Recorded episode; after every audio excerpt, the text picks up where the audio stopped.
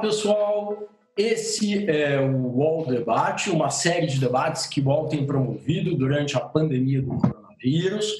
Eu sou o Jair Bauer, sou médico, psiquiatra pela Universidade de São Paulo, biólogo pela Universidade Federal de Santa Catarina e estou aqui com o time da pesada hoje para a gente falar de saúde mental em tempos de pandemia de coronavírus. Como lidar com isolamento, com insegurança, com incerteza, quais os principais efeitos que a gente tem visto na população como que está sendo a realidade da quarentena, o que esperar do futuro. Para isso aqui hoje eu recebo a Carmita Ábido, psiquiatra, doutora e livre docente pela Faculdade de Medicina da Universidade de São Paulo, minha professora, fundadora e coordenadora do Prosex, o Projeto Sexualidade, do Instituto de Psiquiatria do Hospital das Clínicas de São Paulo. Estou também aqui com Contardo Caligares, psicanalista e colunista do jornal Folha de São Paulo, autor de uma série de livros como Hello Brasil, Cartas a um Jovem Terapeuta e Coisa de Menina. Estamos aqui também com o Christian Dunker. Christian é psicanalista e professor titular do Instituto de Psicologia da USP, autor de Psicologia e Psicanálise, vencedor do Prêmio Jabuti de 2012. É, o, o Christian também é colunista do Tilt, o canal de tecnologia do UOL. Temos também Leandro Carnal, professor da Unicamp, historiador, doutor em História Cultural pela USP e autor do Dilema do Porco Espinho, Como Encarar a Solidão. E também estamos aqui com Vera Iaconelli, psicanalista, mestre e doutora pela USP, colunista é, do jornal Folha de São Paulo e autora de Mal-Estar na Maternidade e Criar Filhos no Século XXI. É um time bem bacana para a gente discutir um assunto é, que, sem dúvida nenhuma, está é, tá mexendo com a vida de todos nós. Né? É, queria só contar para você que está nos assistindo, as interações são mais do que bem-vindas. Né? É, você tem aí, é, pode acessar aí é, as mensagens e mandar para a gente. A gente vai estar tá triando e vendo essas mensagens ao longo de todo o debate. Bom, pessoal, começo com uma pergunta que eu acho que vale para todo mundo e é uma espécie de autocrítica, né? É, todos nós, né, é, quase sem, sem exceção, é, trabalhamos, é, além das práticas de, de, consultório, de aulas, trabalhamos é, com produção de informação. Né?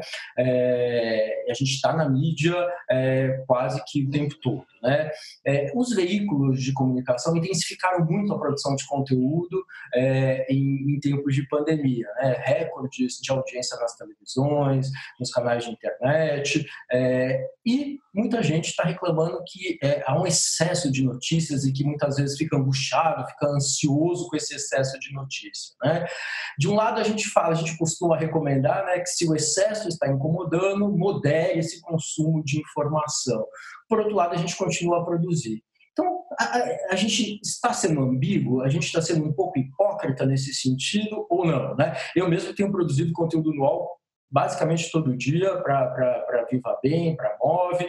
É, eu queria saber de vocês, é, esse excesso de informação é, gera segurança ou insegurança? As pessoas querem essa informação ou não querem? Como que a gente lida com tudo isso? Quem quer começar?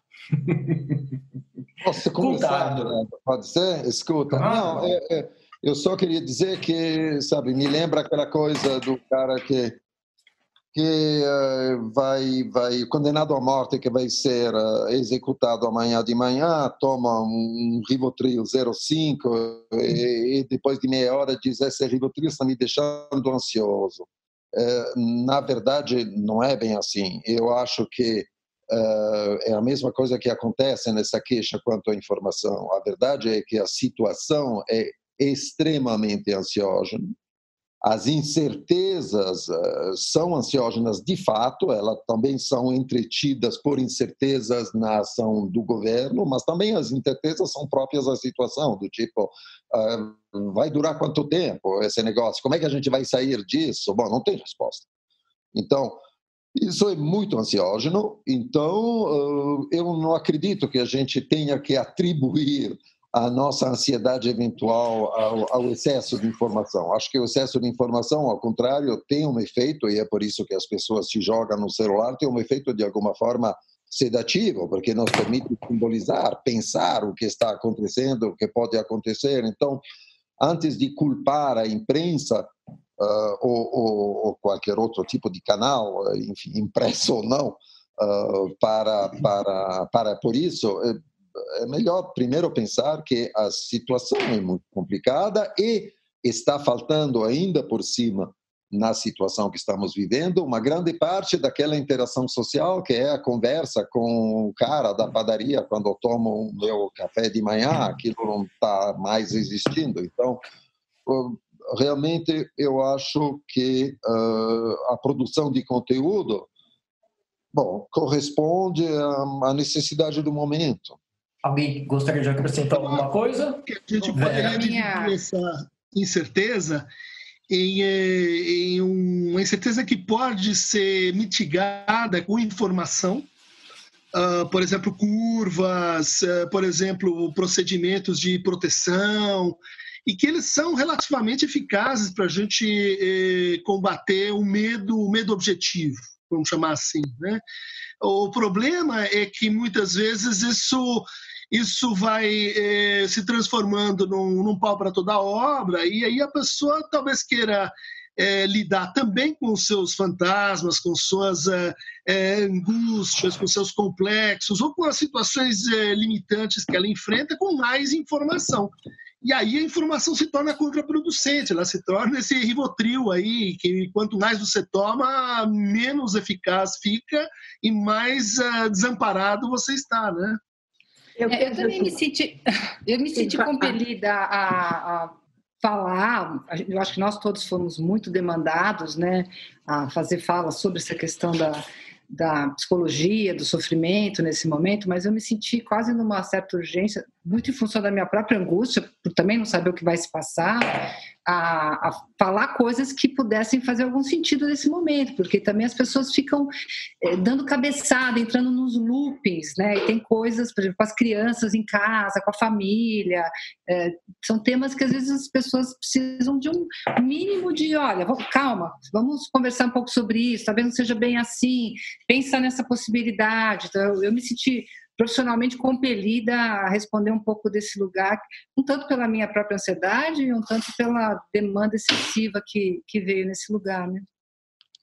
Camita, você ia falar? É, eu queria dizer que é muito complicado quando você tem que trocar o pneu com o carro andando, né? E acho que essa situação que nós estamos vivendo, nós nunca, por mais idade que tenhamos, né, a maioria de nós nunca passou por uma situação tão grave, tão intensa e de tal amplitude mundial, universal. Então, estamos aprendendo todos nós como lidar com essa situação e ouvindo palavras que não são tão uh, agradáveis, né? isolamento, quarentena, distanciamento físico, a distensão sexual, tudo isso acaba criando um nível de ansiedade em qualquer um, né? e que vamos devagarinho aprendendo. Um outro aspecto que eu acho que é importante a gente também identificar que todo dia tem um assunto novo, porque todo dia alguma coisa acontece. Tem vacina, não tem vacina, tem remédio, esse serve, aquele não serve, alguém se salvou, alguém morreu.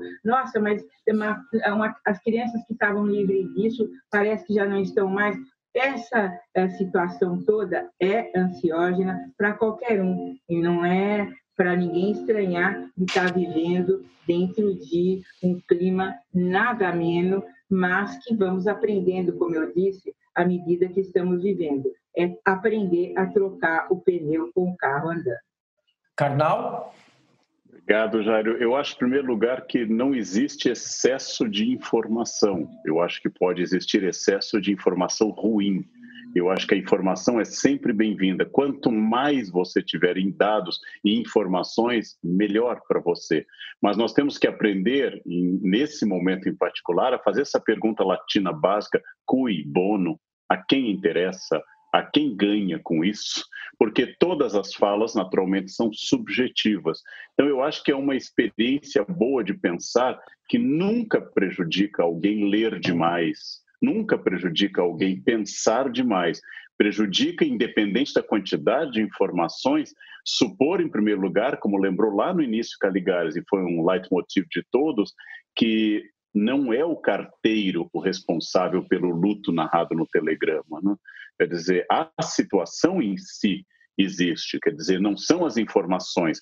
Mas nosso século XX começou com uma epidemia que se intitulou gripe espanhola, porque sendo a Espanha neutra na Grande Guerra, era onde não havia censura prévia dos jornais, ao contrário, inclusive, das democracias, onde havia censura.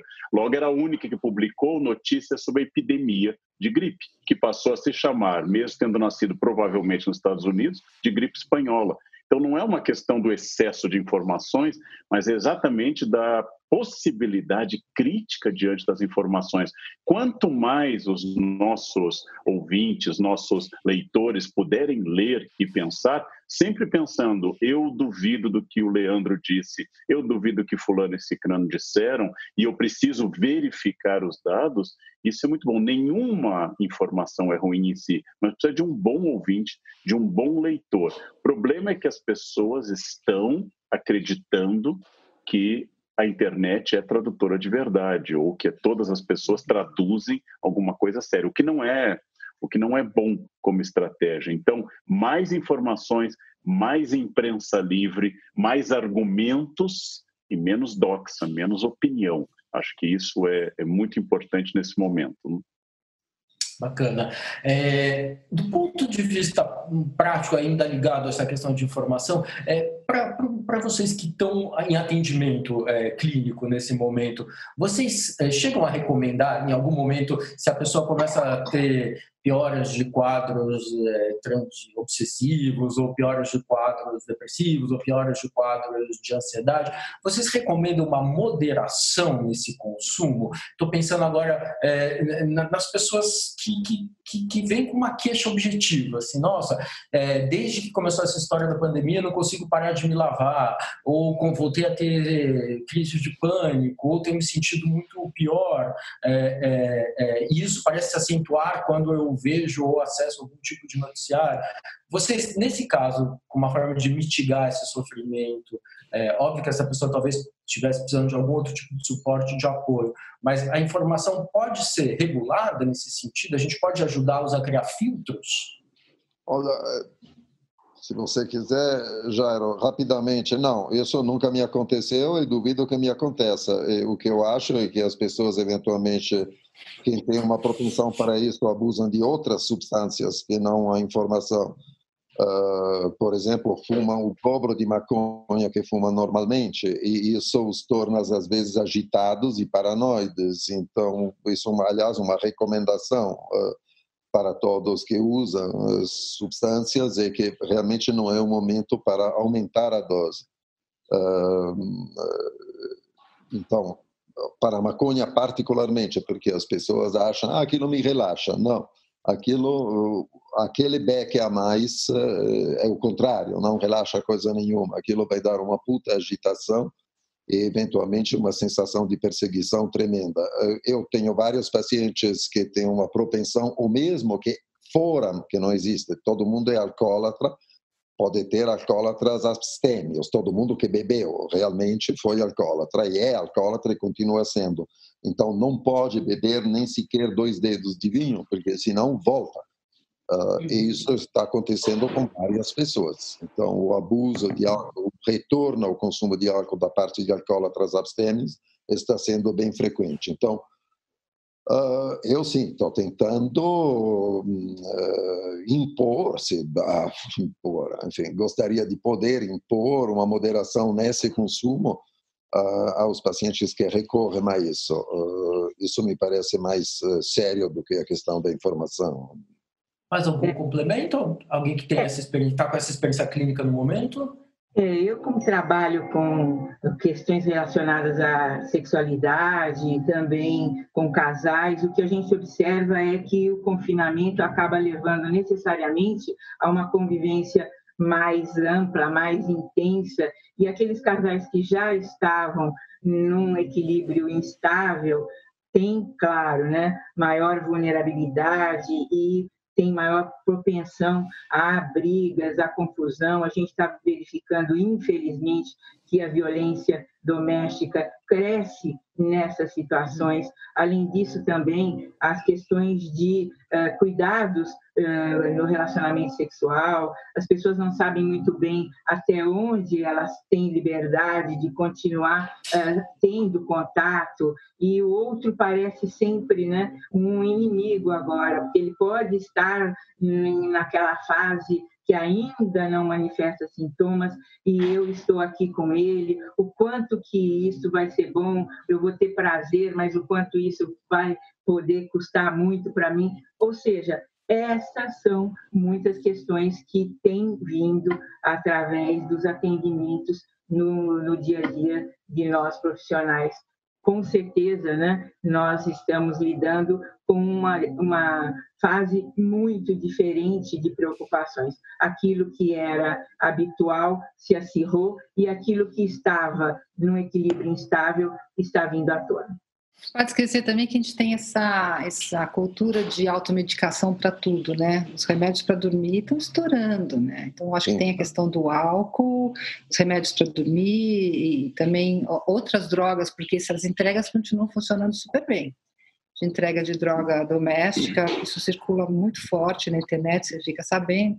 A gente já, acho que realmente é uma, um alerta que às vezes precisa fazer. Né? É nesse sentido que eu digo, às vezes a gente precisa falar para as pessoas, olha, então, isso agora não é legal, isso aí vai dar ruim, sabe? Não é o momento. Eu não tenho pacientes, não tenho clínica, sou aqui o estranho no ninho, e eu recomendo às pessoas, nós estamos falando de uma realidade classe média e alta, que está lidando muito com o tédio e, e lidando também com o um acirramento de algumas questões. E eu recomendo às pessoas leitura. Querem leituras que falem de uma situação mais grave? Leiam o Diário de Anne Frank, pensam que é um confinamento de verdade, um confinamento que com o risco de vida é muito maior. Pense na Montanha Mar de Thomas Mann, pessoas se recuperando, por exemplo, de uma doença. Pensem na Peste do Camus, que imagina uma cidade, ele com o pied noir, como a francês na Argélia, imagina uma cidade no norte da Argélia, onde está ocorrendo uma peste, um confinamento. Uh, agora, sem nenhuma brincadeira, eu, se você tem dificuldade para dormir, tem tantos romances clássicos que ajudam tanto a dormir.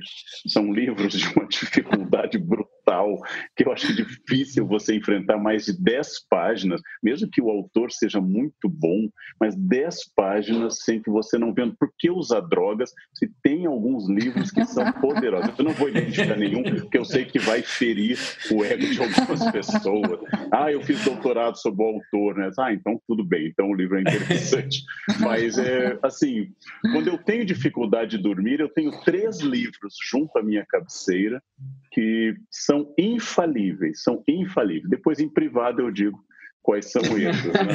Mas nós temos, nós temos uma solução que é tentar transformar esse desafio de quem está nessa situação semi-confortável de ter a casa com comida e pode fazer home office ou homeschooling, qualquer coisa do gênero, quem está nessa situação, que não precisa ir trabalhar ou tem condições materiais de ficar em casa, essas pessoas têm que aproveitar para fazer aquilo que elas estão dizendo no Instagram há anos. Família é tudo, eu amo minha família, amo a família que Deus me deu. Agora chegou a hora da essência, porque a essência de estar é um pouco problemático para você lidar com as pessoas. E se família é tudo, meu filho, você ganhou um presente, você vai ganhar uma imersão familiar uh, absoluto, né? Não é fácil. As experiências de carmelitas, de astronautas, de anacoretas, de santos estilitas, aqueles que moravam no alto de colunas, não incluía filhos. Lembrem, não há experimento social. Nem o desenho, filme, barra livro, O Senhor das Moscas, incluía uma adulto com filhos. Lá eram só meninos. Então, é a chance agora de um experimento social novo. Seja feliz, porque chegou uma chance, não vai durar para sempre. Né? pegando, pegando, pegando. Christian, pode falar. Christian. Já que a gente está no campo das substâncias, eu, eu vou lembrar que assim a situação que eu estou vivendo é parecida com um momento em, em, que eu tive que parar de fumar. Né? Um fumante pesado, quem é que não escreveu uma tese de doutorado com essa companhia, né? E é, te, um momento te separa de você. Eu tinha os seus outros cigarros que eu sei. Você é, começa a ficar irritado, você começa a ficar reativo, você começa a levantar assim uma oitava, duas oitavas, você começa a as coisas que você gostavam te eh, são assim um pálido retrato daqueles outros tempos que você já viveu fica completamente alterado e você tende a alterar, sim, aqueles outros que estão com você nessa viagem. E eu lembro que naquela ocasião, um amigo meu, um médico, me deu um conselho que agora está voltando, assim, na, na, na experiência. Ele disse, Cris, considera assim que você só está perdendo. Né? O seu velho amigo, o seu, a sua substância relaxante, os seus grandes momentos, você e ele você precisa introduzir uma coisa prazerosa e nova na sua vida. Ou seja, não pode ser mais do mesmo, mais do que você já gostava de fazer academia, faz mais academia, gostava de ler, lê mais. Isso é bacana também. E eu concordo com a biblioterapia do, do, do Leandro. Mas essa ideia de que você tem que inventar uma coisa nova, tem que ser desse momento, tem que ser o símbolo dessa, dessa quarentena, dessa travessia no deserto, e que isso seja uma coisa prazerosa, que seja uma coisa nova, é, me parece assim uma um conselho que eu estou me lembrando assim frequentemente nos meus atendimentos e vendo as pessoas nessa situação tão difícil. Né? Tá joia. Os podcasts do UOL estão disponíveis em todas as plataformas. Você pode ver a lista desses programas em wall.com.br/podcasts.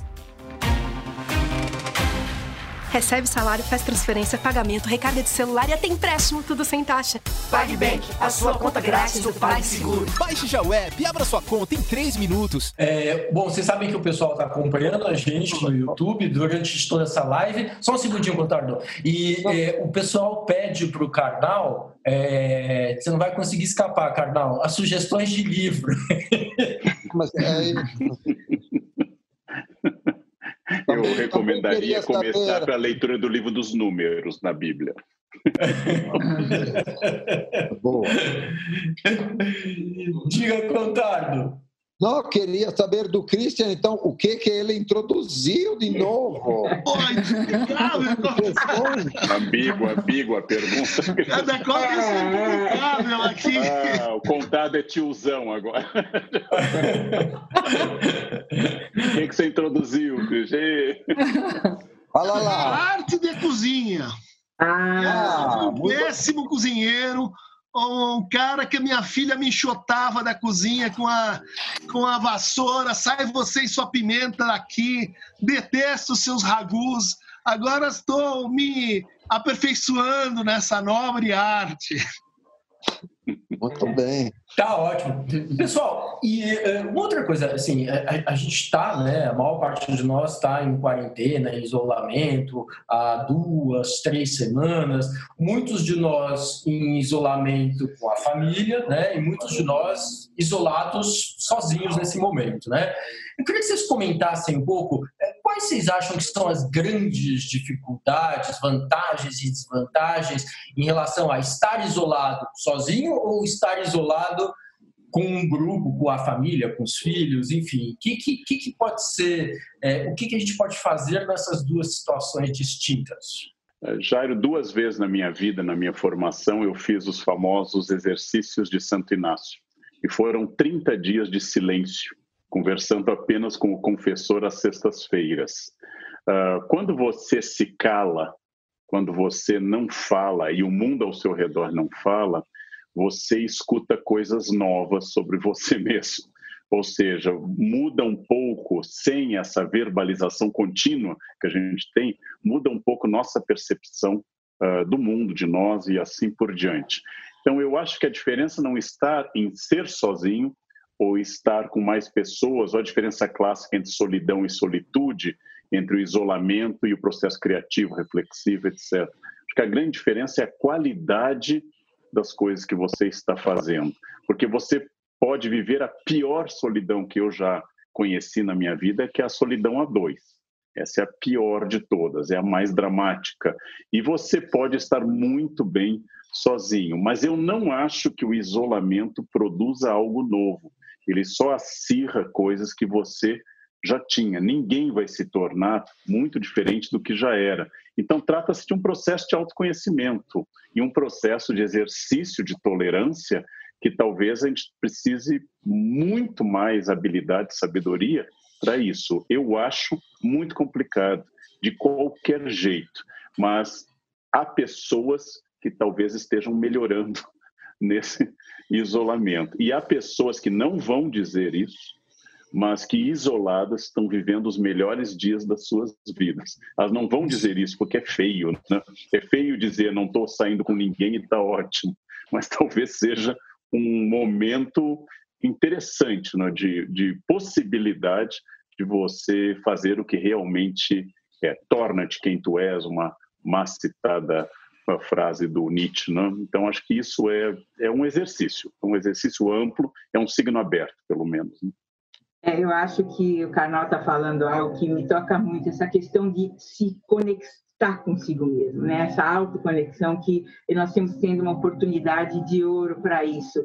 E também a questão da tolerância precisa ser exercitada assim, especialmente porque muitas coisas mudaram rapidamente. Por exemplo, aquele quarentão, uh, cinquentão, que tem pais idosos mais ativos ainda, e de repente tem que inverter a relação. Ele tem que cuidar desses pais, ele tem que mantê-los dentro de casa, e os, os velhinhos teimam em sair, não se cuidam. Então, começa a acontecer uma, um processo que seria pouco a pouco uh, presente, estaria pouco a pouco se presentificando na vida das pessoas, mas que agora de repente se inverte. Alguns filhos estão preparados para esse cuidado, outros ainda não, e exageram na dose, podem acabar sendo bastante é, duros com é, o pessoal mais idoso. Então, fica aqui um recado para que esse cuidado também aconteça de forma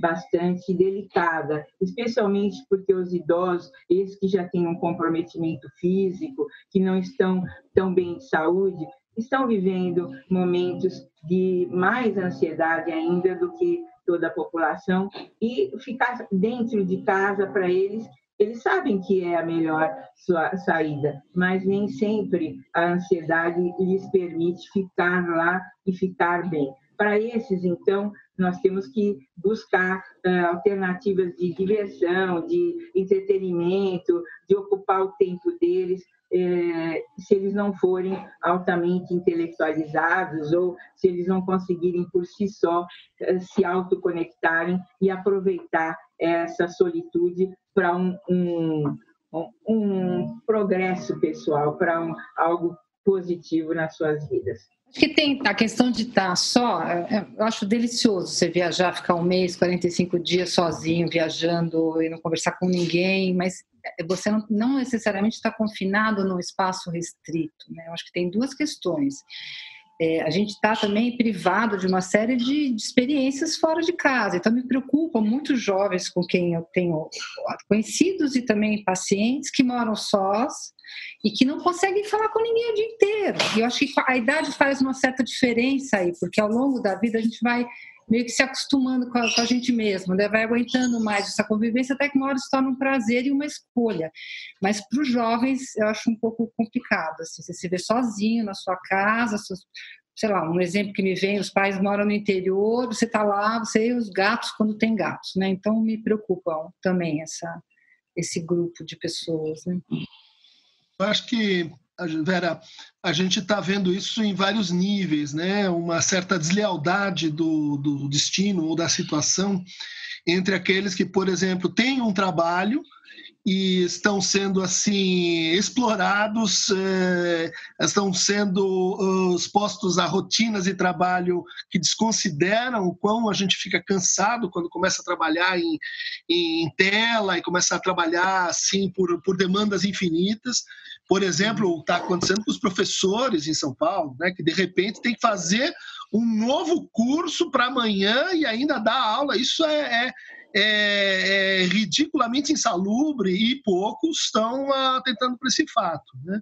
Mas daí, por outro lado, você tem aqueles que não estão trabalhando, os solitários, uhum. aqueles que estão uh, uh, isolados, aqueles que estão desamparados com algum contato com o outro, né? e que aprofunda ainda mais, assim, eventualmente, processos depressivos ou processos de, de ensimesmamento improdutivo. Né?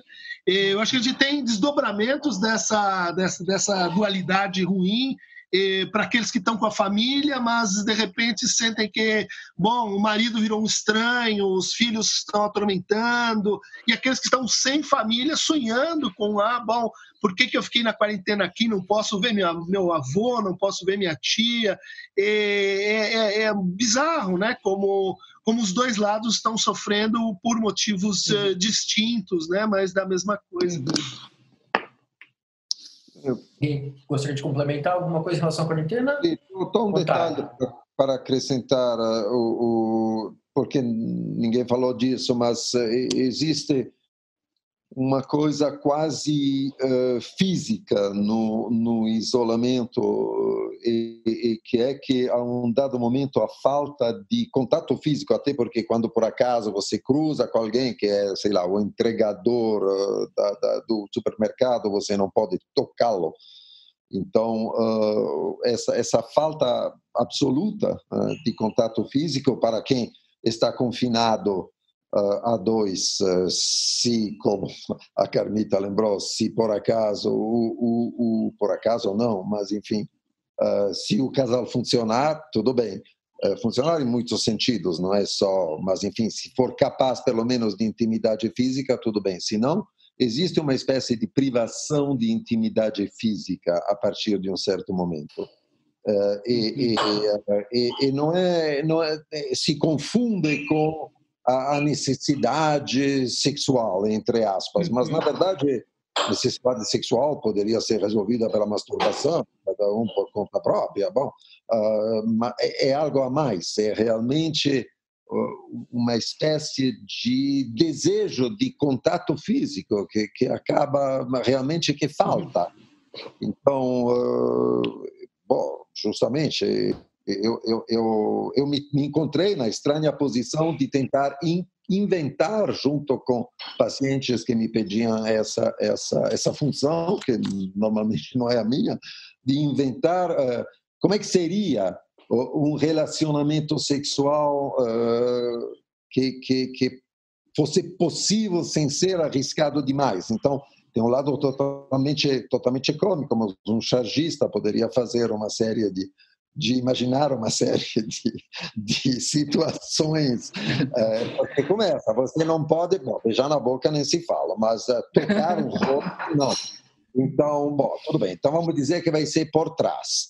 Bom, mas aí sem tirar a roupa, tudo bem. Então vamos dizer que vai ser na mesa.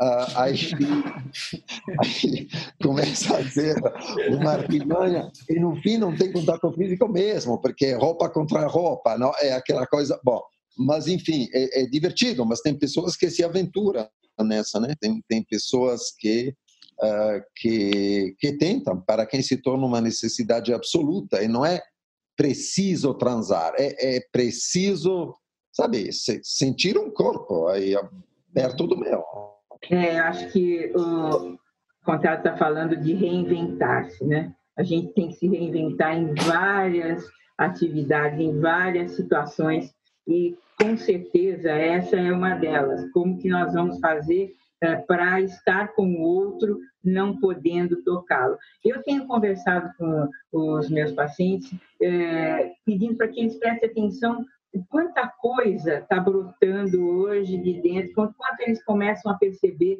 necessidades que antes eles não se davam conta, o quanto que estar com o outro, é, poder é, andar na rua, poder estar é, em contato físico, poder falar com as pessoas sem se preocupar ou estar de máscara, como tudo isso é bom, como tudo isso é positivo, como a gente pode, né, no dia a dia comum, ser feliz e a gente não se dava conta. Eu acho que esse é também um momento de refletir sobre quando tudo isso passar, né? ah, como eu vou voltar a ter a minha vida de volta se eu sobreviver e como vai ser bom poder ter um cotidiano para o qual eu não dava ah, a mínima importância que hoje me parece extremamente precioso. Pessoal, estou recebendo algumas mensagens aqui do YouTube e muita gente falando que o problema é, não é o isolamento em si, né? É a ameaça, é o medo de doença, é o medo de morte, né? A Aline Menezes, por exemplo, ela pergunta para o Christian como lidar com a angústia e medo da morte nesse momento, mesmo sabendo que ela é de fato que, que é uma coisa que faz parte da vida de todo mundo, né? Tem gente falando também de medo de crise financeira. E, e a Ana Cláudia Jovita Muniz, ela diz algo errado em não querer produzir malhar e aguçar a criatividade, como todos estão postando nas redes, tudo bem eu ficar na minha comigo mesmo, acho que é, é o que eu entendi da, da pergunta da Ana Cláudia. Vocês querem dar um retorno? Esse pessoal todo está interagindo com a gente via YouTube, fazendo perguntas, e aliás, você que está assistindo pode mandar as perguntas, eu recebo aqui no meu, no meu celular e estou transmitindo aqui para os nossos debatedores. Christian, quer começar? É, eu, eu vou lembrar Leandro que me apoie nessa, né? Mas uh, uma das práticas de cuidado de si mais antigas eh, para enfrentar o medo, né? Dizia-se o seguinte: o medo se torna pernicioso quando você não olha de frente, né? quando você não admite, quando você nega, quando você transforma ele em outra coisa. Então, para que o medo assuma uma justa medida, nem maior nem menor, é preciso praticar um tipo de meditação, que os latinos chamavam de premeditatio malorum. Né? Quer dizer, você tem lá em algum lugar a imagem do pior. Né? Bom, então faça essa imagem bem detalhada, faça essa imagem com carinho, gosto e ponha ela na frente de você mesmo. E depois suponha que isso não é apenas uma suposição, que isso se deu, que isso aconteceu. Né? Em regra, o que vai acontecer é que sua, o seu medo ele vai diminuir de tamanho, ele não vai desaparecer. Né? Isso é muito importante, e aí a gente volta na questão da, das informações, da, da articulação da, de cuidados objetivos, é, que mitigam um pouco o medo, mas acho que a tua pergunta diz respeito a como isso vai se contaminando, a palavra é essa, com, com angústia. Tá? E, e, é a angústia que faz a gente negar, é a angústia que faz a gente dizer, não, eu sou especial, não vou ser, não vou ser pego por essa, é a angústia que faz a gente criar estados de desespero. É, com relação à angústia, o melhor antídoto é o desejo e a palavra. Né? E a palavra que vem com o silêncio. Né? E, acho que a maneira de enfrentar a angústia nesta hora é se nem olhar lá de frente, é também assim imaginar que uh, em vez de reagir a onda gigante que é muito mais forte do que você, que você não vai conseguir conter, deixe ela te levar, deixe ela passar. Experimente a sensação de estar assim à mercê, né? A onda veio, você está sem pé no chão, aguenta firme, dali a pouco os pés voltam a tocar a areia. Né? Esse exercício de assim gradualmente tatear sua própria angústia, ele me parece muito muito importante. Não não não exatamente fugir dela. Claro que quando ela se torna improdutiva não não adianta mais, né? mas uh, imaginar que estamos sofrendo mesmo, né? e que e que a gente pode contar nessa hora extrema com uma coisa que eu chamo de a função terapêutica do real. Né? Uh, me lembro sempre de 11 de setembro, quando ouvi uma paciente dizer assim para si mesma, né? Ufa, finalmente aconteceu. Eu não vou ter que ficar expectando aquela ansiedade de que algo mais vai se dar, e essa já aconteceu. Ou seja, aquela catástrofe que você imagina que está à sua frente, como diz Winnicott, está atrás de você. E agora está no presente que estamos vivendo. Arnaldo, uh, complementando complementando o que o Christian disse, em primeiro lugar, eu, eu continuo com a minha biblioterapia. Né? Eu acho que ela é eficaz. Aristóteles nos diz na sua ética que quem não tem medo não tem consciência das coisas, é um intimorato. E quem tem excesso de medo paralisante é um covarde. Então, o que, que é o corajoso? algo que um diálogo de Sócrates retoma também, é quem pega o seu medo e o leva adiante, o leva para o real e trabalha apesar desse medo. Eu recomendaria muito os estoicos. Não? Epicuro, na carta Meneceu, diz que ninguém deve ter medo da morte porque nunca vai encontrá-la, porque quando ela for, você não será. E quanto você for, ela não será. Então, nunca ninguém encontrou a morte. E ela é o fim de todas as dores. Epicteto dá dicas ótimas sobre a morte. Sêneca é um pouco mais radical, ele diz ser teu próprio libertador. Os estoicos, eles são muito bons para serem lidos nessa época, Marco Aurélio e outros, são muito bons para serem lidos nessa época. Mas, eh, pegando lá atrás o que foi dito antes, eu acho que foi um gancho excelente, doutora Carmita, que é você vai retomar sua vida daqui a pouco. Daqui a pouco a sua vida vai ser retomada. O governador de São Paulo acaba de estender por mais algumas semanas uh, o isolamento em São Paulo. Daqui a pouco você vai retomar sua vida. E, enfim, você vai poder não visitar seus avós como você fazia antes. Você vai poder adiar a visita aos seus avós por sua livre, espontânea vontade. Você vai poder evitar o almoço de família que você odiava tantas vezes. Você vai poder não visitar aquela tia do interior que você não visitava há 10 anos, mas que agora, isolado, você está aí lamentando que não possa visitar. Enfim, você vai poder ser de novo misantropo isolado que você sempre foi, sem culpar o coronavírus, sem dizer que é uma epidemia. Então, eu acho que existe um problema de má fé. Um problema de má fé. Quase todos os homens que eu conheço, homens, gênero mesmo, eles, quando saem com a esposa, dizem: a gente vai embora cedo, né? Ou seja, eles já não querem se divertir antes da festa. E agora que não precisa ir à festa, estão em casa, dizendo que, ai, que triste isso, né? Um pouquinho mais. Mas último conselho, né? porque uma das perguntas que o Jairo leu é: eu não quero ficar meditando, eu não quero ficar fazendo yoga, eu não quero fazer pilates, eu não quero fazer tudo isso. Gente, se você acredita no Instagram, você é no mínimo uma pessoa ingênua. Se você acredita nas postagens do Instagram, eu tenho um terreno na lua para te vender. Porque você acredita em tudo. Instagram é o mundo como deveria ser. A sua foto do RG é o mundo como ele é. Então, não acredite no Instagram. Isso é fundamental, gente. As pessoas estão dizendo ali a persona que elas almejam. Aquilo é uma representação e é uma representação feliz. Está todo mundo em casa fazendo yoga, pilates, lendo loucamente, experimentando pratos, cozinha provençal, cozinha catalã, isso é o que eu gostaria de ser. Agora, não pensar que os outros não são tão melhores do que eu. Eles também estão entediados, estão engordando em casa, a casa virou um chiqueiro. Então, vamos pensar um pouquinho mais no mundo real. Né? É, eu só queria dar uma, ó, complementando o que o Carnal tão bem colocou, você também vai poder não fazer sexo, mesmo podendo, né, quando essa história toda terminar. Então, esse livre-arbítrio é o que nós vamos recuperar. E isso é muito bom, até mesmo não fazendo sexo, que você reclamou tanto durante a pandemia que não podia fazer. Só queria completar. Falar... Ah, desculpa, pode oh, falar. Perdão, cortado, você tinha levantado. Não, eu só queria acrescentar uma coisinha que talvez é melhor. É, é que, é, na verdade, isso não podemos esquecer que estamos falando sempre como se a angústia fosse a mesma para todo mundo. Não é, né?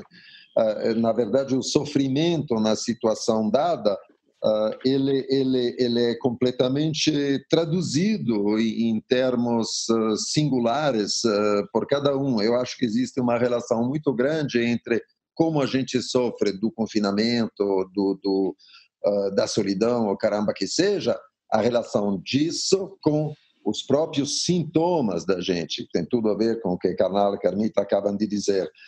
por exemplo, é, é muito curioso como as nossas impotências neuróticas, né? tipo assim, eu há anos queria ser um fanático do, do Tinder e ter encontros amorosos anônimos e silenciosos uh, uh, na garagem do meu prédio com mulheres que nunca vi. Bom, uh, mas, mas claro, nunca fiz. Agora, de repente, o que era a minha impotência a, a, a, encarar e viver os meus desejos se tornou impossibilidade. Então isso se torna um sofrimento tremendo. Uh, porque eu, eu, não posso efetivamente fazer o que eu sempre me proibi de fazer. Mas não é pouca coisa, porque eu podia, conseguia viver com a minha impotência. De repente, quando aquilo se torna lei, meu, aquilo é, é, é, é outra coisa, é, é um sofrimento de um outro tipo. Então, uma das minhas pacientes mais queridas é, é, é, é, a gente não deveria nunca dizer isso porque aí tem favoritismos, mas uh, que, que, que, viajou muito na vida, caramba, mas enfim tinha a aspiração de sair de sua cidade natal e ir viver a Lures, uh, de repente sofre com isolamento. Não fez isso a vida inteira, não conseguiu por uma série de circunstâncias, a proximidade dos seus uh, uh, o trabalho, caramba que seja, mas de repente que não tenha mais avião para sair, é, é, é, se torna um negócio, um sofrimento uh, tremendo, porque, de novo, uma impotência neurótica da gente, de repente, é a lei quem diz. É, é isso, isso é muito difícil. Bom, só isso. É, eu, eu só, então, quando a gente começa a falar, o grande risco para nós né, é a psicologização, é o para todos, né? Por isso que eu acho é adorável a fala da moça, quando ela diz: Meu, eu não quero fazer yoga, eu vou ter que fazer. Porque essa ideia, a gente fala: olha, a gente mantém uma rotina, olha, cuidado com a comida.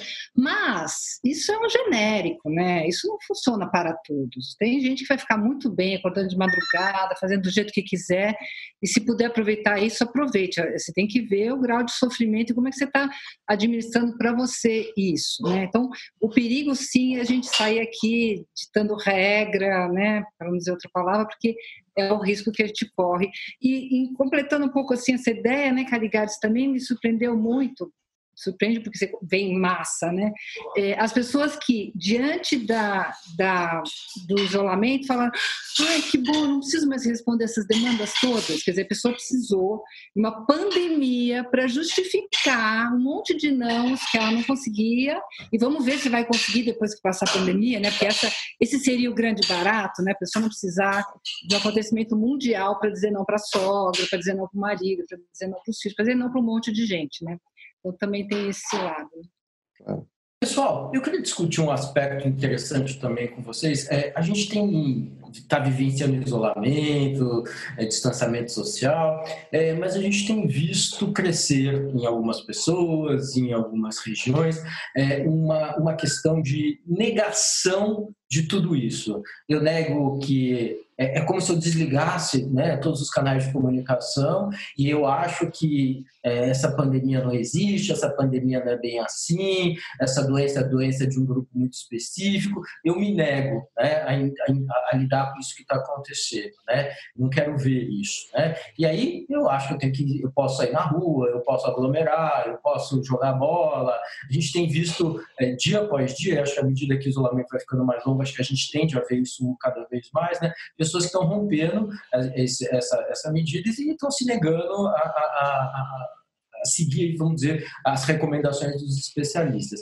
Queria que a gente tentasse pensar um pouquinho por que, que isso acontece. Será que é um mecanismo de defesa, acho que alguém falou agora há pouco? Será que é arrogância? Será que é um gesto narcísico? Será que é ignorância? E aí só queria colar é, é, nessa pergunta a seguinte questão. Nós no Brasil estamos vivendo uma situação muito particular, né? porque além de tudo, né, de todas as, as dificuldades é, e as complexidades desse momento, a gente tem um discurso às vezes meio, meio esquizofrênico aqui, né? Então, assim, as autoridades falam para a gente fazer uma coisa, o Ministério da Saúde fala para a gente fazer uma coisa, a OMS fala para a gente fazer uma coisa, e aí vem a liderança máxima do país e manda a gente fazer outra coisa, né? É, esse, esse, discurso né, ambíguo, é, desconexo, esquizofrênico, vamos chamar assim, é, é, pode piorar ainda mais, pode dificultar ainda mais a saúde mental das, que, que pode arriscar a saúde física das pessoas, eu não tenho dúvida, mas também pode complicar a saúde mental das pessoas? Quem gostaria de começar? Eu acho que sim. Eu acho que sim, bastante, porque diante da indeterminação, da incerteza, do inédito, né? Acho que essa será uma história única na vida aí de, de, de certas gerações é, é inevitável que a gente é, busque algum amparo, alguma é, proteção nas autoridades simbólicas que a gente constitui. sejam elas religiosas, políticas, morais, científicas. Né? E, e, para essa situação, seria interessante que entre elas não existisse exatamente uma discordância, uma divisão. Né? Mas o que a gente está vendo, pelo menos na, na nossa liderança política imediata, é, é inépcia completa em conseguir pensar fora de si, dos seus interesses, né, de proliferar inimigos que, que ele mesmo pode administrar, né? ou seja, uma recusa a esse lugar terceiro da morte, do perigo como real, né? e a tentativa de transformar essa, essa experiência coletiva, né, que nos submete a todos, em parte de uma, de uma negação sistemática que já vinha de antes. Né? Então, assim como as nossas neuroses serão uh, é, eliciadas por, uh, por essa nova onda de sofrimento, nossas alienações também. É, eu, eu, eu, se posso complementar, concordo com o Christian, claro, acho que todo mundo concorda com isso, né? Seria muito mais fácil se tivéssemos a impressão de que existe uma racionalidade única, o que tenta, que se, claro que se aprimora, muda, não tem nenhum problema. Amanhã podemos decidir que é um outro tipo de isolamento, mas uh, que é necessário, que é melhor. Uh, mas em vez disso temos uma uma uma contraposição de discursos pelas piores razões. Eu vou tomar um exemplo qualquer, sei lá, uh, o nosso presidente disse que poderia demitir alguns de seus ministros porque são vedetes demais. Não, isso não é critério, é critério de rivalidade na tela que não é o que os governados estão a fim de ouvir. Demite um ministro porque, sei lá, porque não está respondendo ao que a gente espera, porque então tem uma, uma, uma parte de racionalidade maciça uh, no que a gente recebe. Isso é poderosamente ansiógeno e ainda por cima encoraja os comportamentos mais uh, mais inconsequentes, uh, mais arriscados. E, é, é, tem, tem uma tremenda onda de, de estupidez, que, porque isso no fundo é estupidez, é, é, uma, é, uma, é de burrice neurótica grave que nos assola. Né? Bom, neurótica na melhor hipótese. Bom. Tem uma questão desses 33% da população que consideram que o governo, né, o nosso líder aí, é, é, ótimo e excelente, né? E aí dentro desse pacote a gente vai ter desde os interesses escusos de algumas pessoas que querem manipular a verdade para o benefício próprio, até pessoas bem comprometidas, né? tem um grupo de pessoas agora de joelhos no braço você passa de carro e está todo mundo ajoelhado. Quer dizer, então, aí você, eu acho que isso que o Caio Gades fala, porque algumas pessoas têm um efeito muito nefasto, porque essas pessoas já estão numa condição de suscetibilidade, de alienação, de vulnerabilidade de vários níveis. Para outras pessoas, você vai ter uma resposta um pouco mais cínica, mais. Né? Então, tem diferentes níveis de, de efeito desse tipo de liderança, e nenhum é muito bom, sabe? E tem os bem piores. Carnal, Carmita, querem comentar alguma coisa? Eu não sei se na área de vocês ainda goza de prestígio, mas a Elizabeth Kluber-Ross diz das cinco etapas do luto. Não sei se, se citando ainda goza de prestígio, mas uh, a primeira etapa é a negação. A primeira reação diante de uma perda é a negação. Uhum. Quer dizer, eu estou diante do mal e o que, que eu faço como instinto? Eu nego. Eu nego. O discurso anticientífico é muito anterior à epidemia. Ele tem um lado pitoresco, simpático e lúdico, como o terraplanismo, que eu vejo como se fossem pandas cor-de-rosa ou unicórnios lilazes. Eu acho divertido que haja terraplanistas. E tem um lado nefasto e homicida, que é a negação das vacinas. É um lado nefasto. Eu acho que é, é, é, muito ruim. Mas é que a ciência é um desafio, porque ela não se apresenta como dogmática, ela se apresenta como um estado provisório da verdade, como o estado atual dos nossos erros, como diz Einstein. Então, ela é um pouquinho angustiante. Eu prefiro verdades absolutas. Confie no grande líder. Não? Confie em Mao Tse-tung, confie em Stalin, confie no grande irmão. Confie no grande líder, seja ele quem for, de direita ou de esquerda. Ele sabe a verdade, ele, ele traduz a verdade. Isso, para as pessoas com determinado tipo de pensamento, é, é melhor. melhor do que pensar ou de forma mais dialética ou de forma contraditória. Por exemplo, que nós estamos aprendendo sobre esse vírus, que coisas que eram ditas há dois meses não têm mais validade, porque é assim a ciência. Nós não temos vacina ainda, porque nada de fato sabemos sobre esse vírus, mas os princípios científicos vão poder resolver isso. Eu acredito, eu estou um pouquinho poliana moça hoje, fazendo o jogo do contente, eh, eu acredito que a vitória dessa crise será a vitória do pensamento racional e científico, que as pessoas vão apostar mais nas vacinas, no pensamento e saber que quando se trata de problema de saúde, eu tenho que perguntar a um médico, preferência um infectologista. Quando se trata de um problema distinto, eu procuro profissional da área, né? Então não é o seu grupo de WhatsApp que vai te dar a resposta. É o pensamento de especialistas que estão naquele campo há mais de 30 anos, debatendo aquela questão. E claro que eles podem errar também, mas errarão com menos frequência do que se você perguntar a alguém que não é da área. Né? Então é isso. Eu acho, eu acredito na vitória de um pensamento mais racional. Não é uma defesa da ciência uh, total, porque a ciência comete erros brutais. Em geral, quando ela está a serviço de um projeto político. Em geral, quando ela está a serviço de uma ideologia específica. Mas, Carnal, né? Eu acredito, estou otimista. Não, você não acha que o jejum de um dia pode resolver? Pode resolver, Caligari, se o seu problema for obesidade.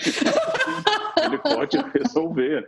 Eu acho que você está com esteatose hepática de nível 1, ou seja, gordura no fígado, um jejum é saudável. Os monges morrem com 100 anos, tranquilos. O jejum ajuda muito. Estamos na quaresma.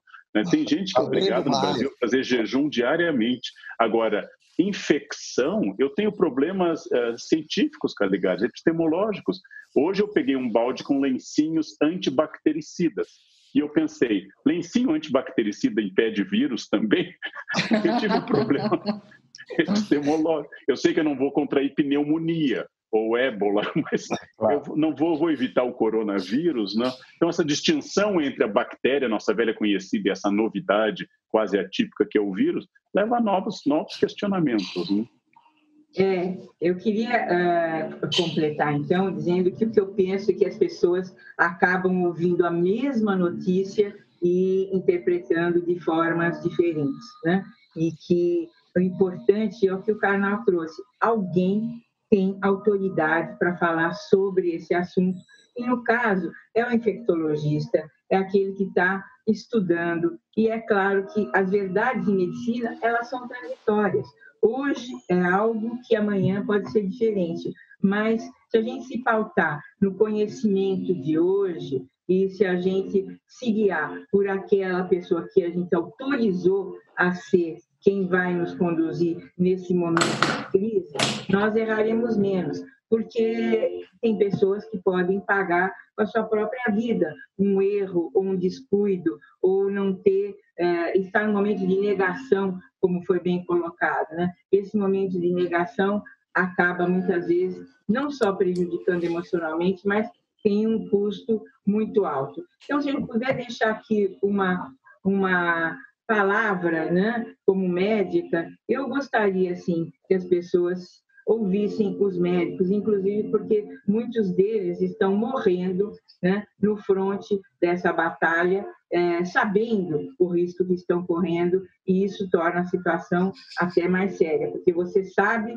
o que você vai enfrentar e você assim mesmo tem que enfrentar. Eu deixo aqui um louvor a esses meus colegas e eu, por estar no grupo de risco, né, estou protegida disso, mas às vezes me passa que é, alguém mais jovem não está tão preparado assim e está vivendo situações muito críticas. Não preparado porque não tem experiência toda de vida para que para ver as, essas situações de uma forma menos desesperadora. Então eu deixo aqui um eu faço aqui um contraponto, um louvor a quem está trabalhando, apesar de todo o conhecimento, sabendo o risco que está correndo, mas para proteger a população. Uhum. Queria explorar mais uma, uma, uma, uma, outra questão com vocês. É, imaginando que a gente daqui a alguns meses caminhe para o encerramento dessa fase mais crítica, mais aguda da pandemia de Covid-19. No curto prazo, vocês acham que a gente vai voltar rapidamente é, para uma situação de normalidade e de, de, funcionamento é, psíquico muito parecido com o que a gente tinha antes? Ou esse choque, essa mudança, é, vai obrigar a gente a ter, é, a ter uma transformação imediata? O que, que, vocês imaginam do ponto de vista emocional, mental, psicológico, é, desse pós-Covid-19? Olha, eu espero que não, né? Porque a gente não vinha muito bem, não, né? Essa, essa, esse acontecimento, ele nos atinge a todos, mas eh, se a gente for pensar na periferia de São Paulo, por exemplo, a pandemia já está lá faz tempo, né? A gente já está vivendo uma situação de risco iminente, de perigo de morte, de insalubridade, de dar de, a cara na porta do hospital e não poder entrar, porque desde sempre. Então, eu espero que não. Eu espero que a gente saia com uma cabeça diferente, pensando outras coisas. Eu acho que o que pior pode acontecer é passar por tudo isso e não começar a rever posições, né? E retomar uma vidinha normal, igual, uma porcaria. A vida eu acho que não, não deve ser igual depois disso. Acho que a gente tem que fazer algum trabalhinho em cima dessa experiência terrível, não? O Christian tossiu, então acho que ele não estará aqui após a epidemia. Para... Ah, muito meu diagnóstico. Foi um prazer estar com você. Ou, vai ter um único com, com, imunidade, vai ser o único. Foi um prazer, Christian. Foi muito, adorei seus textos. Eu você contribuiu. Salvará todos. então, Mas, é... Você sabe que a pergunta mais frequente em entrevistas para um historiador que, no máximo, tenta saber alguma coisa sobre o passado é a pergunta profética: como será o futuro? Pois é. É, é uma contradição em termos. Né? O Padre Vieira ainda escreveu uma linda história do futuro, né? uh, mas é, é muito complicado. Mas eu dei uma opinião a um jornal que eu quero reforçar. Eu acho que a epidemia desnudou, se ainda fosse necessário isso, a nossa total desigualdade social. Ela mostrou que na vida, na morte, no confinamento no atendimento, nós somos um país brutalmente desigual. E isso talvez seja uma consciência importante. Ela mostrou para mim uh, que o SUS, tão atacado, inclusive pelo atual ministro da Saúde, no passado, hoje é louvado como um suporte que é essencial, ainda com seus defeitos, é essencial para esse país. O SUS é a tábua de salvação da maioria absoluta do povo brasileiro. Ela mostrou que a ciência é muito importante, que a pesquisa é muito importante, que a pesquisa que ocorre na universidade pública é muito importante. Ela mostrou também que nós temos que pensar um pouquinho mais coletivamente. Quer dizer, não dá, não importa. Em uma pandemia, não importa que você esteja isolado, de alguma forma isso uh, lhe atinge. E ela lançou essa dúvida que nós temos até hoje. Estamos fazendo de tudo para salvar as vidas, o bem maior, segundo tudo que supomos certo. E talvez tenhamos que enfrentar as mortes de CPFs e CNPJs. Então, temos que também lutar com essa questão econômica que já apareceu e vai piorar. Então, tudo isso são debates novos com essa crise, que curiosamente, nem de longe é a maior epidemia da história. E, aliás, talvez não se torne nem entre as cinco maiores da história, mas foi a primeira que mobilizou o planeta. E, como sempre, discursos milenaristas, discursos de fim de mundo, que esse é o gerúndio mais longo da história. O mundo está acabando. Está acabando a todo instante. O bravo é que não acaba, né? E tem mais um ano e mais debate e assim por diante. Mas, Christian, valeu, viu? Um grande abraço, Christian. Foi muito legal. Foi muito Mas legal. Mas enquanto viu? me despeço de vocês, para o meu discurso socrático aqui com a cicuta, eu acho que é, é uma experiência de perda. Né? Para alguns será uma experiência de perda próxima e real. Né? E, e, que cria, por, por pouco que seja, por, por um período temporal aí limitado que seja, cria uma experiência comum com o que eu vou chamar assim de uma cultura da escassez. Né? Seja escassez de máscaras, que seja escassez de víveres, de alimentação, é, isso uh, me parece importante para conectar ou reconectar a gente com uma certa ideia de solidariedade. Né? A própria ideia de máscara, né? Quer dizer, você não usa máscara para se proteger, né? Você usa máscara para proteger o outro. E se o outro usar a máscara que você está usando, você será também protegido. Me parece um esquema gramaticalmente absolutamente eficaz de como funciona um certo pensamento coletivo que andava esquecido, né?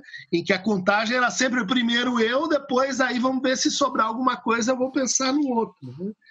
Eu acho que isso vai, então, dar a ocasião, a ocasião uh, para a gente tirar o melhor e o pior de cada um. Né? Para a gente, por exemplo, olhar para trás e dizer como é que você se comportou do ponto de vista ético naquele momento. Ah, tá, você despediu, não pagou, riu e ainda saiu na rua dizendo que aquilo era piada. Vão me lembrar disso. Vão me lembrar profundamente disso. Né? Isso, isso não passará. A peste passará. Né? E vou me lembrar e continuo me lembrando daqueles que falam estado mínimo e deixa o SUS para lá. Eu quero fazer uma lista, dizer, então doa o seu respirador. Você que adorava o estado mínimo, chegou a hora de mostrar a sua prova de fé doa para mim, doa para o pessoal da periferia, entrega o seu respirador aqui. Ou então muda de cabeça, né? É, eu queria fazer uma comparação de dois tempos. Nós estamos vivendo uma situação de extremo estresse é com todo mundo. Pegou todo mundo, somos iguais frente ao vírus. E seremos iguais quando tudo isso passar, frente ao alívio. Todos nós estaremos sentindo alívio quando essa situação for superada, mas que esse alívio seja para que nós possamos aproveitar a experiência do tempo que passamos nesse estresse. E não para voltarmos às mesmas e tristes uh, condições de não pensar no outro, de esquecer a solidariedade, de não se colocar disponível, de não estar pronto para o apelo de alguém que está aqui do nosso lado, seja no plano emocional esse apelo, seja no plano material. Acho que a gente não pode sair aliviado desse, desse tapa de consciência que nós estamos levando e precisamos sim aprender com isso que o mundo tem que mudar. Essa pandemia não pode ser apenas algo que vai passar e nos deixar da mesma forma como estávamos antes dela ter começado. Ricardo?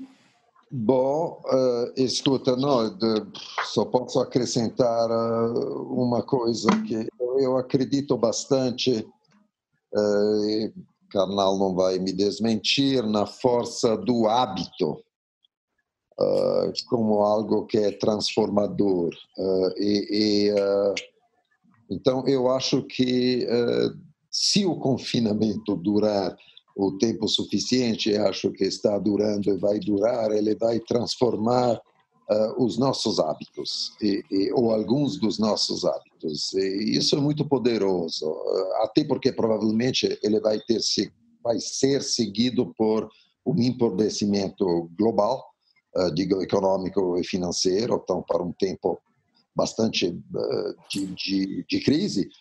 Então, eu acho que alguns hábitos vão mudar sim. Por exemplo, todo mundo descobriu que uh, uh, sim, é, é, preciso fazer o supermercado, mas uh, sair para shopping não é um não é entretenimento. que talvez a gente possa voltar a comprar, não é em si um entretenimento, embora tenha pessoas que, como você sabe, Jairo, tem isso como uma verdadeira patologia.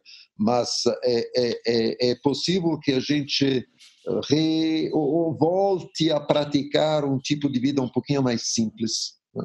Existe um movimento no mundo há tempos que se chama Simple Life, uh, a vida simples, uh, que, que a gente possa voltar para isso, com níveis de consumo menores, que talvez afetem ainda mais a nossa, o nosso empobrecimento, mas tudo bem.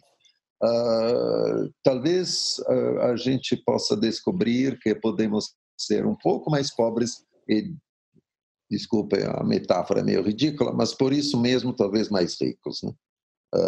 de outras maneiras e de outras formas.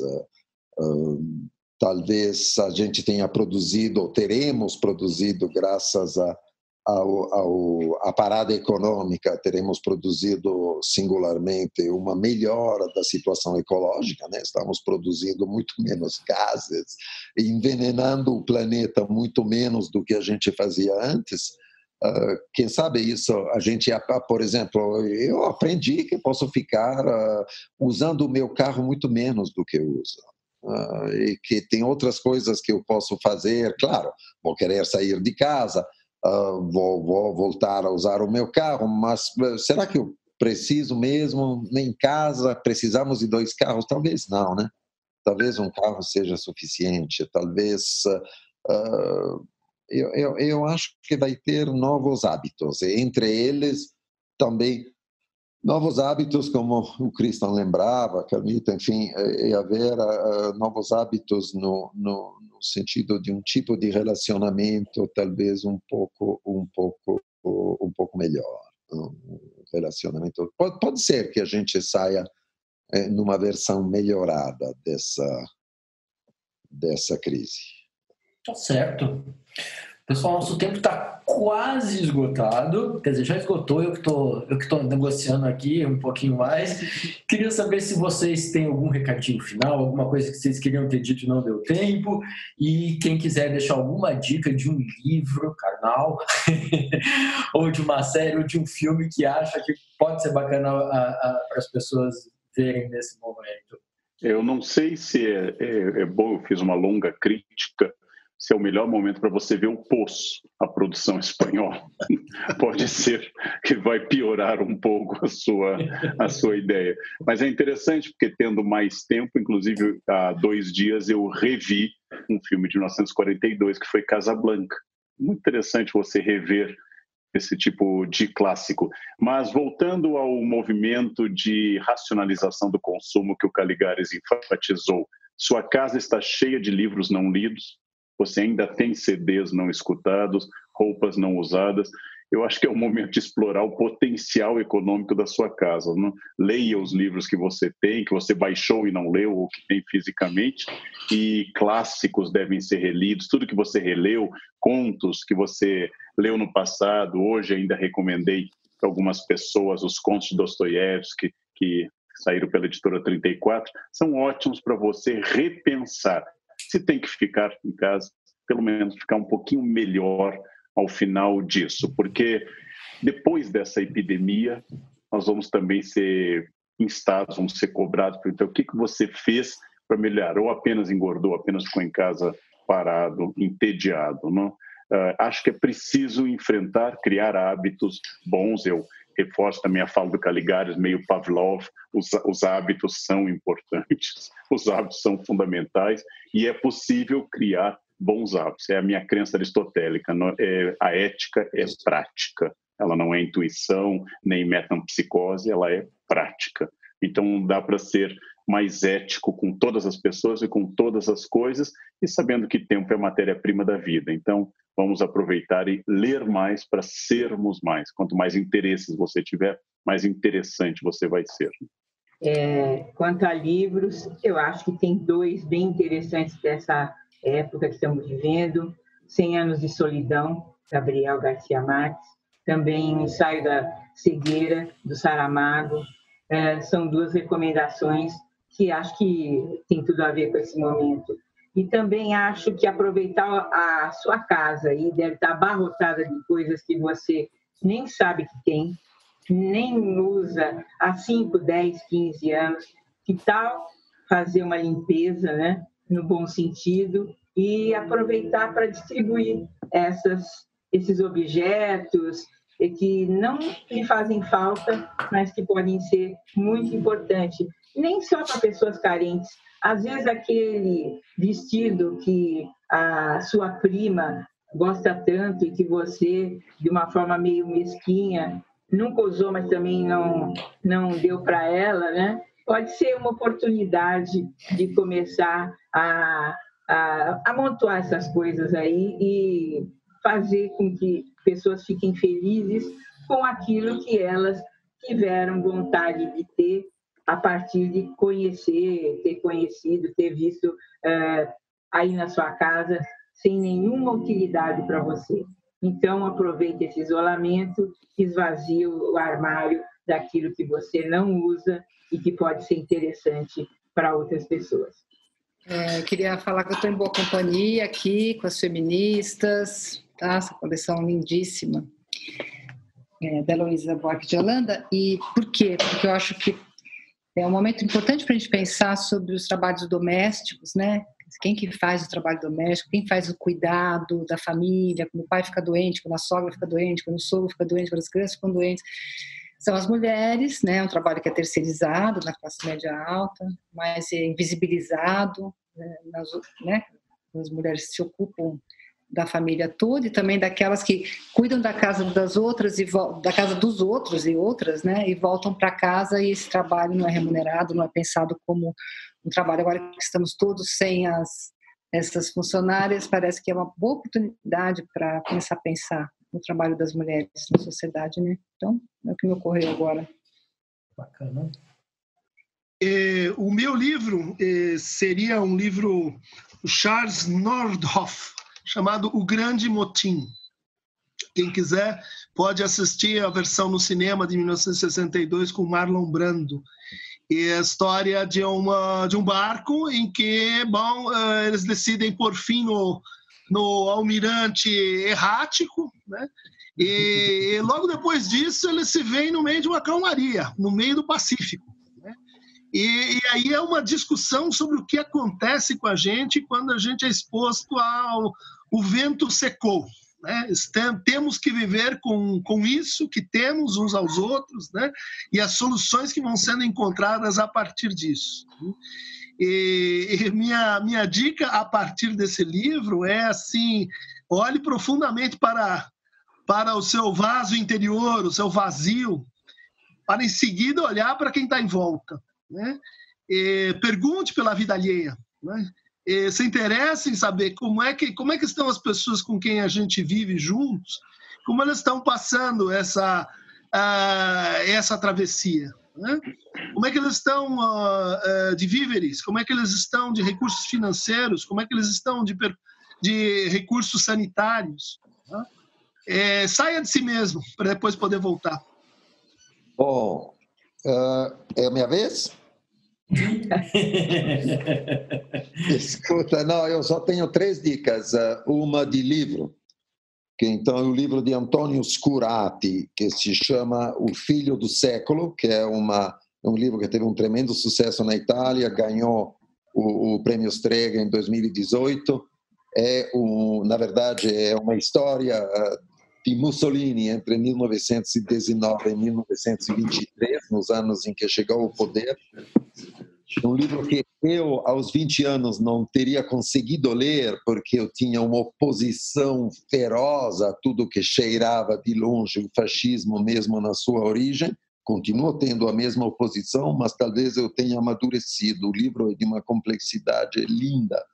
A complexidade conta uma história, hein? não, é, não é um livro de teoria complexidade linda e que poderia nos ajudar muito em uma época de grande polarização uh, para entender o absurdo que aquilo é, o insensato da polarização entre socialistas e fascistas naqueles anos e, e, e como realmente teria caminhos para para, para viver melhor as oposições da gente. Esse é o primeiro ponto. Segundo, uma série na Netflix, que meus colegas odeiam e que eu vou defender até a morte, que é a série Freud.